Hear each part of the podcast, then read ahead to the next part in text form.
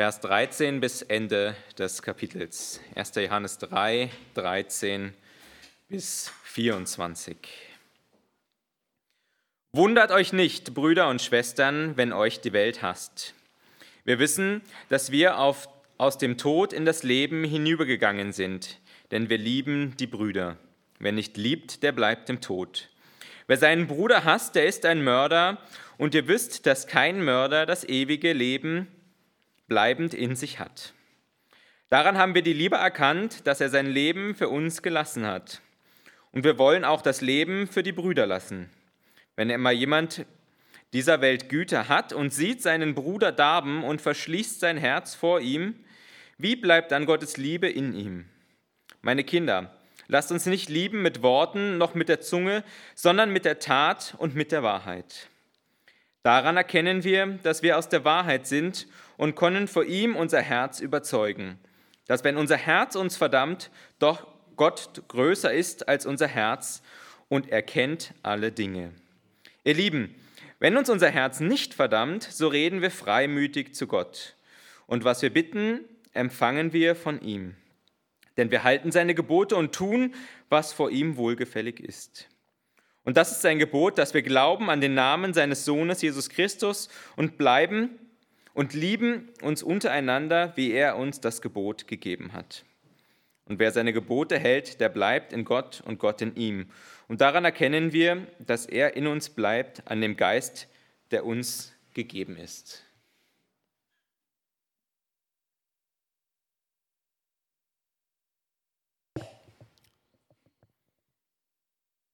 Ein Text, der für mich so ein ziemliches Auf und Ab hat, so äh, eine Abwechslung zwischen Aufforderungen und Herausforderungen und dann aber doch auch immer wieder Zusprüchen. Und ja, gerade am Anfang, finde ich, geht es schon sehr herausfordernd los, wenn es dort heißt, wundert euch nicht, Brüder und Schwestern, wenn euch die Welt hasst. Ähm, ich weiß nicht, wie es euch geht fände es wahrscheinlich schöner, wenn da stehen würde, wundert euch nicht, dass euch die Welt liebt, weil ihr so toll seid und die Dinge alle gut macht und so nette und freundliche Menschen seid. Ja, so ist es nicht. Open Doors schreibt nach den aktuellen Zahlen, ähm, dass im Jahr 2022, 2023 360 Millionen Christen unter Verfolgung leiden. 312 Millionen Christen unter starker oder sehr starker Verfolgung leiden. Und das in über 50 Ländern in dieser Welt. Heute ist das Christentum die Religion, die am stärksten verfolgt wird von allen Religionen auf dieser Welt. Aber warum ist es so? Was haben Christen an sich, dass es so wichtig ist, diese Menschen zu verfolgen? Und ich glaube, zum einen natürlich sind es ideologische Gründe, wo irgendwo Systeme dagegen stehen. Aber ich denke, ganz allgemein ist es so, dass dort, wo Menschen mit Jesus leben und wo sie das ausstrahlen, andere damit konfrontieren, wie sie selber leben. Als Spiegel dessen, wer Gott ist, ja, halten wir den Menschen vor Augen, dass es da Dinge in ihrem Leben gibt, die so falsch sind, dass sie eine Art und Weise leben, die Gott nicht gefällt. Und ja, wir proklamieren und zeigen, dass es überhaupt einen Gott gibt, dass es Wahrheit gibt. Und das ist etwas, was nicht überall mit Freuden, Jubel ähm, aufgenommen wird. Ähm, nur eine Geschichte, und wir finden das auch an vielen Stellen in der Bibel, wenn Johannes der Täufer zu Herodes sagt, so wie du lebst, ja, mit, dass du mit der äh, Schwester deines Bruders zusammenlebst, das ist nicht richtig. Ja, da sagt der Herodes nicht, ja stimmt, genau, gut, dass du mir das sagst. Ähm, da werde ich ja direkt mal was ändern und ähm, werde mit dieser Beziehung aufhören, sondern er steckt ihn ins Gefängnis und lässt ihn hinterher umbringen. Konfrontiert zu werden mit der Wahrheit, und das ist das Wort Gottes, das ist das, was durch uns in die Welt hinausgetragen werden soll, das stößt auf unglaubliche Ablehnung. Konfrontiert auch mit dem, was später vielleicht einmal sein wird. Mit der Frage, gibt es überhaupt etwas nach diesem Leben hier? lohnt es sich überhaupt auf irgendetwas zu hoffen, was ja über den nächsten Gehaltscheck, den nächsten Urlaub und ähm, ja, eine, eine gute Beziehung hier auf dieser Welt hinausgeht. Die Herausforderungen, die wir hier in Österreich erleben, sind ganz andere als die, die die ersten Christen erlebt haben, als die, von denen auch Open Doors in ihren Zahlen spricht. Und doch glaube ich, wenn du hier entschieden auch in Österreich mit Jesus lebst, für seine Werte eintrittst und seine Wahrheiten verkündigst, dann wirst du Probleme haben. Wenn du dich heute hinstellst und Stellung nimmst zum Thema Homosexualität, zur Ehe, Mann und Frau, zu dem, was ja, Gottes Wort vielleicht auch sagt, in dem, wie wir miteinander umgehen sollen, dann wirst du Probleme bekommen. Da wirst du nicht überall Beifall ernten. Und ich denke, der Grund, warum wir das hier so wenig erleben, ist, weil wir das so wenig tun. Weil wir gelernt haben, uns anzupassen, weil wir wissen, wo wir besser schweigen, wo wir vielleicht eigentlich doch etwas sagen sollten. Dort, wo wir ja, auf der Arbeit, auf der Uni, in der Schule, in unserer Familie, ganz herausfordernd in unserer Familie, ähm, ja, nicht nur selber zu Jesus stehen, sondern auch sagen, diesen Weg, den du gehst, der wird dich nicht zu einem guten Ende führen. Dann führt das zu Brüchen und zu Trennungen dann führt das zur Ablehnung und Herausforderungen.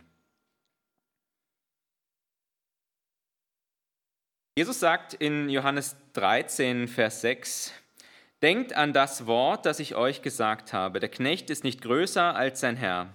Haben sie mich verfolgt, so werden sie auch euch verfolgen.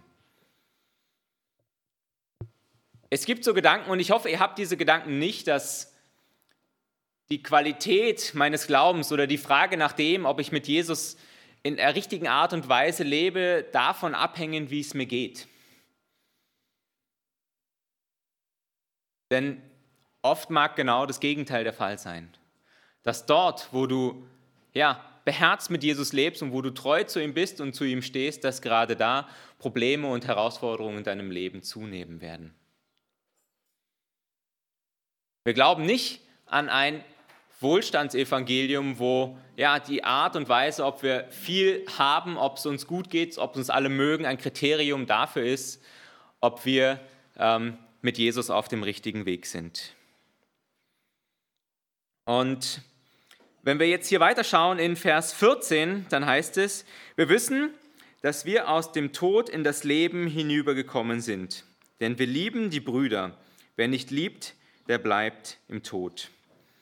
Und dann noch einmal ein Wort von Jesus aus Johannes 5, Vers 24. Wer mein Wort hört und glaubt, dem, der mich gesandt hat, der hat das ewige Leben und kommt nicht in das Gericht, sondern er ist vom Tod zum Leben hindurchgedrungen.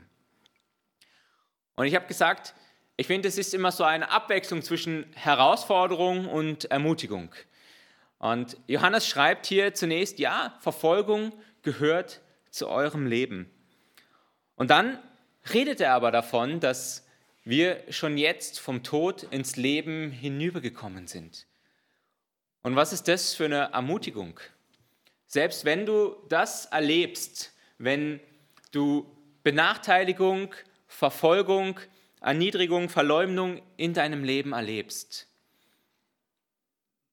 dann hast du trotzdem dieses ewige Leben, was dir niemand nehmen kann. Vorher waren wir tot, sagt Johannes, als wir Jesus noch nicht gekannt haben. Aber jetzt, jetzt leben wir. Und ein Zeichen dieses Lebens ist für Johannes, und das zieht sich auch durch den ganzen Brief hindurch, die Liebe zu den Geschwistern.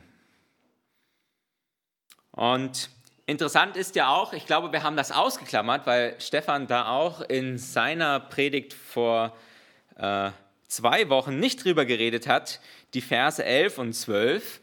Ähm, da geht es um Kain und Abel und äh, ja, auch um zwei Brüder und wie die miteinander umgehen. Und Johannes gebraucht sie auch hier als Negativbeispiel dafür, wie wir nicht miteinander umgehen sollen. Ähm,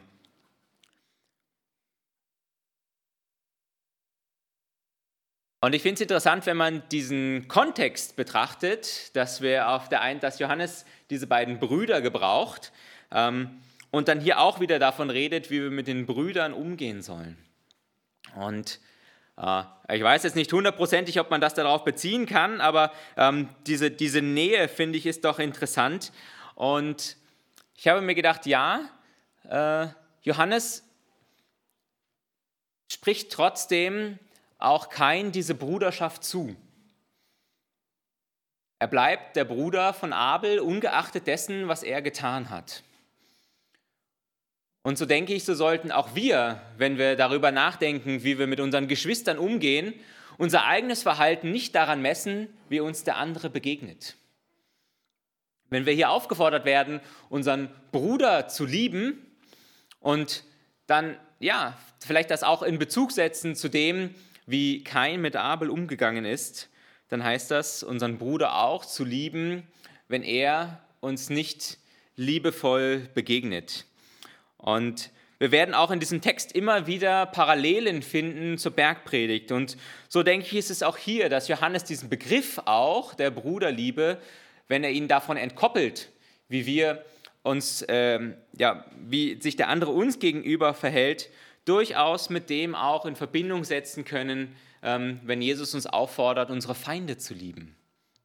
Und ich glaube, das ist was ganz Wichtiges, denn wir merken ja auch hier in unserem Miteinander, ähm, ja, dass wir zumindest die Art und Weise, wie der andere uns begegnet, nicht immer als liebevoll und wertschätzend empfindet.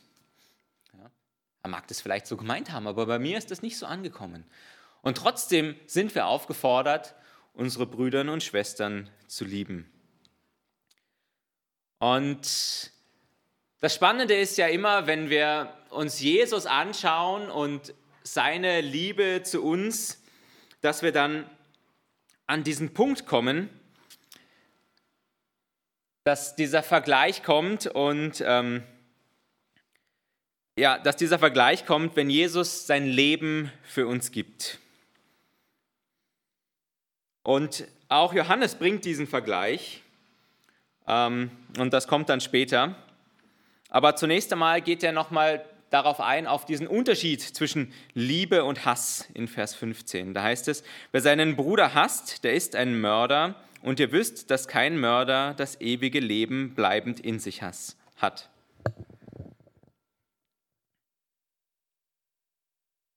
Hass und Bruderliebe schließen sich aus. Und ich weiß nicht, ob es noch irgendetwas dazwischen gibt, Gleichgültigkeit vielleicht, ähm, Neutralität, aber zumindest Gleichgültigkeit ist vielleicht noch schlimmer als Hass. Ähm, ein, äh, ein, Anleiter auf der Bibelschule, der sich da um den Garten gekümmert hat, der hat mal gesagt, du kannst mir alles sagen, was dir stinkt, aber sag mir nicht, dass es dir egal ist. Ja? Ähm, also wir können miteinander ringen, wir können miteinander diskutieren, aber wenn dir was egal ist, das ist eigentlich so die niedrigste Form. Aber Johannes sagt hier, ähm, redet hier vom Hass und er redet davon, ja, wer den anderen hasst, der ist ein Mörder im Herzen.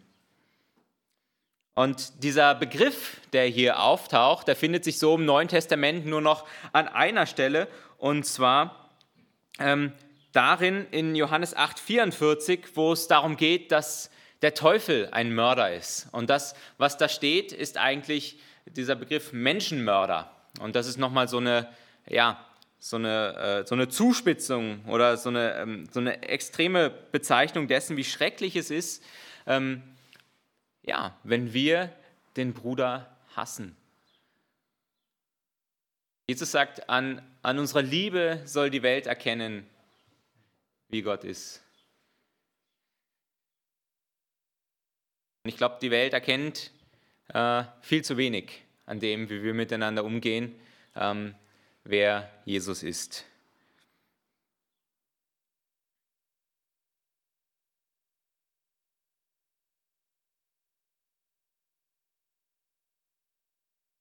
Und ich habe zu Beginn gesagt, ähm, dem Hass steht die Liebe gegenüber.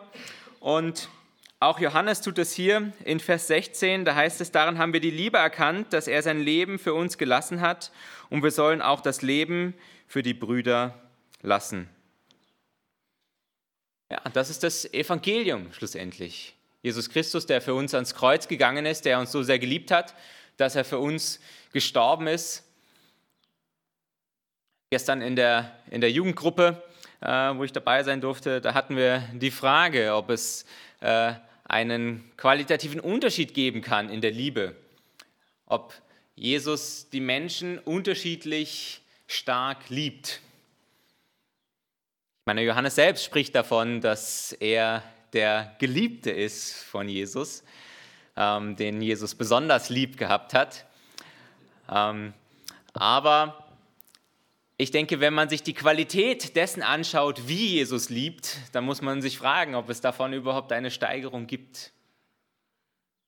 Wenn er sein Leben für die gibt, die ihn ans Kreuz schlagen, für alle Menschen, wenn er bereit ist, diese Herrlichkeit zu verlassen, Mensch zu werden, auf diese Erde zu kommen. Und wie geht es uns, wenn wir ja, uns diese Liebe vor Augen halten, mit der Jesus uns liebt und dann aufgefordert werden, genau so zu lieben, uns das als Beispiel zu nehmen? Was löst es in uns aus? Ist das ein, ja genau, das ist so ein wundervolles Ziel, wo ich drauf zustreben kann? Oder ist das ein, ah, das ist eine Qualität, die ich doch sowieso nie erreichen werde. Und dann drückt es mich eher runter, dann demotiviert es mich vielleicht. Und dann, dann gehe ich da raus aus diesem Gottesdienst und denke mir, ja, da habe ich ein Ziel bekommen, was ich überhaupt nicht erfüllen kann. Diese, diese Vollkommenheit von Jesus, die kann uns auch manchmal überfordern. Und dann finde ich es so schön, ähm, fast als ob Johannes das vielleicht auch ja, gewusst hat oder spürt, wie es uns geht, ähm, dass er sagt, ja, wir schauen auf dieses, auf dieses Vorbild von Jesus, aber Liebe heißt nicht nur, für den anderen zu sterben. Und er schreibt dann weiter in Vers 17, wenn aber jemand dieser Welt Güte hat und sieht seinen Bruder darben und verschließt sein Herz vor ihm, wie bleibt dann die Liebe Gottes in ihm? Und dann im Gegenschluss, seinen Bruder lieben heißt eben auch, sich um ihn zu kümmern, seine Nöte, seine Bedürfnisse zu sehen.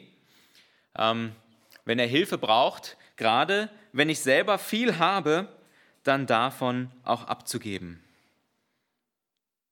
Und vielleicht, wenn wir nochmal an den Anfang schauen, auch dieser Verse, ähm, wenn wir unsere Geschwister sehen, die aufgrund von Verfolgung, aufgrund dessen, dass sie zu Jesus stehen, auch unter großer Bedrängnis und diese Kompromisse nicht machen, die ihnen ein gutes und einfaches Leben bescheren würden, dass wir für diese Menschen einstehen.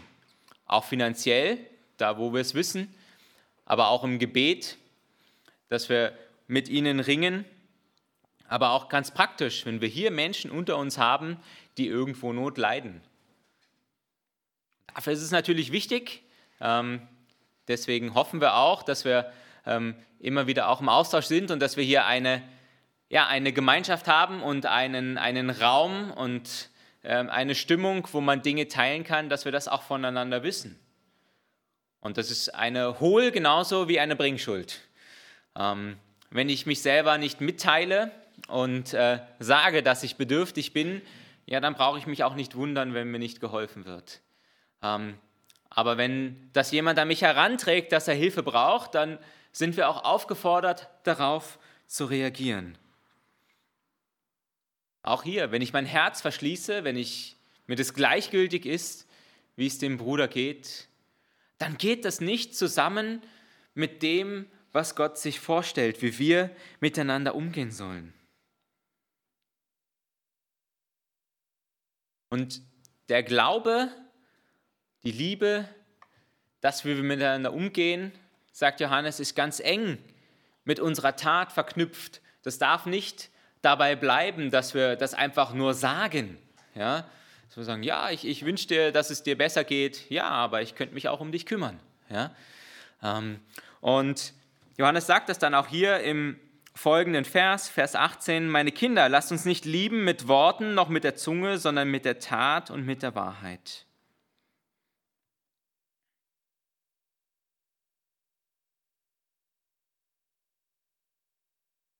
Bei Gott gehört das immer zusammen. Wort und Tat.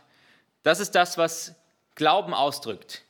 Auch wenn Johannes hier dann vom Glauben spricht, dann geht es darum, dass das, was wir glauben, auch tun. Denn sonst ist es nur ein, ein Wissen, ja, aber es hat nichts mit Glauben zu tun.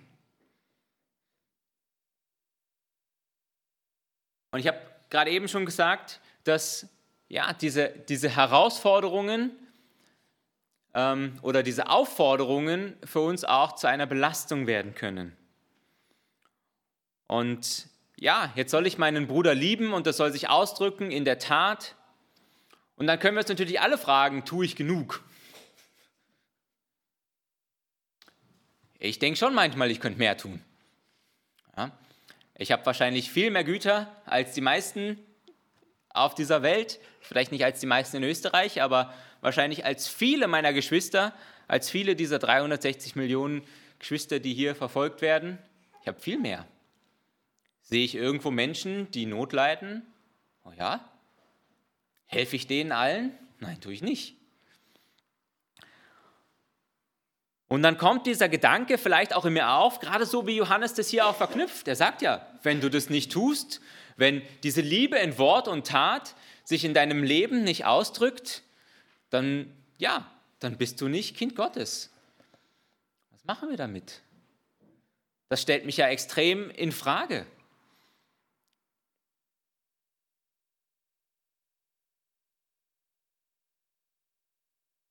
Und in Vers 19 und 20 schreibt Johannes dann, daran erkennen wir, dass wir aus der Wahrheit sind und können vor unserem Herz überzeugen, können vor ihm unser Herz überzeugen, dass wenn unser Herz uns verdammt, Gott größer ist als unser Herz und erkennt alle Dinge.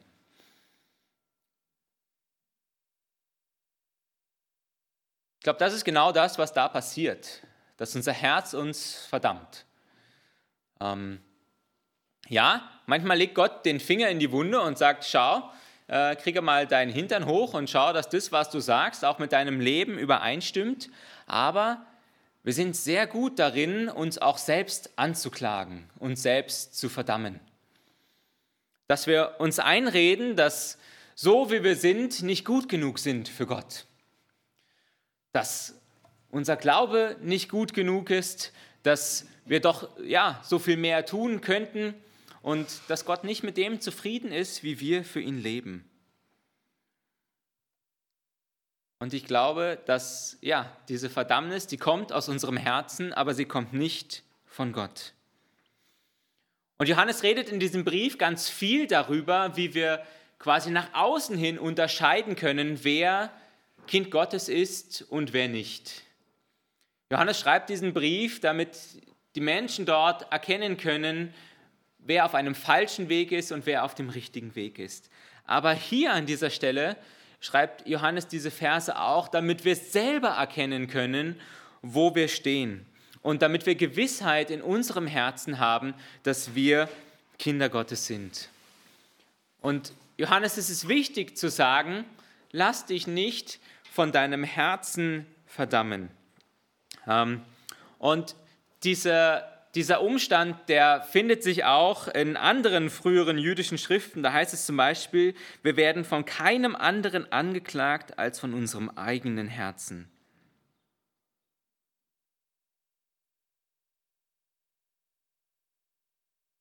Es gibt so diesen Spruch, folge deinem Herzen. Und dann, das ist der Maßstab dessen, wie du leben und handeln sollst. Aber das ist nicht biblisch. Das ist keine Wahrheit Gottes. Ähm, Gottes Wort warnt uns auch davor, dass das, was ja, in, unserem, in unserem inneren Raum nimmt, uns auch auf die falsche Fährte führen kann. Und wenn wir uns so diesen, ja, dieses Bild des Gerichtssaals vielleicht vor Augen stellen, wo wir dann stehen, dann, dann sind wir es eigentlich selber, die uns anklagen. Dann steht da unser Herz. Ja? und klagt uns an. Und ich weiß, das ist eine Gratwanderung zwischen dem, wo Gott in unser Leben hineinspricht, vielleicht auch Sünde aufdeckt und das soll überhaupt nicht dazu dienen, äh, irgendwie so einen, einen laissez-faire Lebensstil zu proklamieren, wo eh alles egal ist. Ähm, aber es gibt ja eben genau diese, diese Stimme in uns drin und es gibt die Stimme Gottes, die zu uns spricht.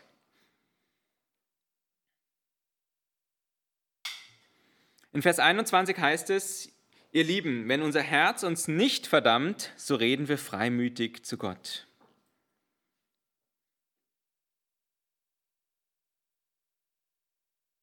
Gott ist derjenige, der mit seinem Geist in uns hineinspricht und ja, auch eben genau unser Denken und unser Herz verändern kann. Der diese Stimme in uns zum Verstummen, zum Verstummen bringt, die uns anklagen möchte, die uns sagt, wir sind nicht gut genug und wir müssen mehr und wir sollen mehr. Dort, ja, wo Gottes Geist in uns Raum nimmt, da, da passiert es auch, dass diese, ja, dass diese Stimme, diese Gedanken wieder in Einklang kommen. Und wenn das geschieht, dann heißt es hier, ja, dann können wir freimütig zu Gott kommen. Ihr Lieben, wenn unser Herz uns nicht verdammt, so reden wir freimütig. Dann dürfen wir zu Gott kommen, ihn auch bitten. Und das ist natürlich auch ein, ein spannendes Thema und da wird leider auch sehr selektiv gelesen. Vers 23. Und wenn wir bitten, empfangen wir von ihm. Aber da geht es eben nicht, da hört es nicht auf, denn wir halten seine Gebote und tun, was vor ihm wohlgefällig ist. Wieder die Frage, wer, welche Gedanken treiben uns? Die Gedanken Gottes oder unsere eigenen? Und ich hoffe, jeder von uns hat es schon erlebt, dass wir Gott gebeten haben und er dieses Gebet erhört hat. Aber ich denke, wir alle haben auch schon gebetet und ja, das Gebet ist nicht erhört worden. Und das mag viele verschiedene Gründe haben, aber Johannes sagt hier ganz deutlich, dass eine Bedingung dafür, dass Gebet erhört wird, auch darin liegt, dass dieses Gebet im Einklang mit Gott geschieht. Er redet davon hier, dass das passiert, wenn wir seine Gebote halten, wenn wir ihm wohlgefällig sind. Und es geht eben nicht darum, irgendwelche selbstsüchtigen Dinge zu beten, sondern das, was auch dem Willen Gottes entspricht. Und diesen Gedanken, den finden wir auch an vielen anderen Stellen, zum Beispiel in Johannes 14, Vers 13, um was ihr bitten werdet, in meinem Namen, in seinem Namen. Oder Johannes 15, Vers 7, wo Jesus sagt, ihr werdet bekommen, worum ihr bittet, sofern ihr in Jesus und in seinem Wort bleibt.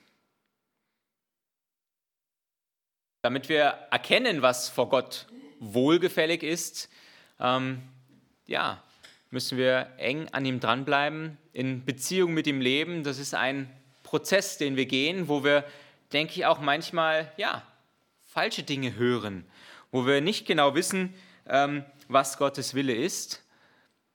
Aber ja, dann dürfen wir auch gewiss sein, dass Gott auch da treu und gerecht ist und es ist gut, dass er uns nicht alles gibt, worum wir ihn bitten. Zum Schluss geht Johannes auch hier nochmal darauf ein, was er damit meint, wenn er von dem Gebot spricht, ähm, das wir halten sollen. Und schlussendlich, ja, es ist das Doppelgebot der Liebe, was wir ja auch schon so im Alten Testament finden und was Johannes, äh, was Jesus dann auch nochmal konkretisiert. Und da heißt es, und das ist sein Gebot, dass wir glauben an den Namen seines Sohnes Jesus Christus und, und lieben uns, ein, uns untereinander, wie er uns das Gebot gegeben hat.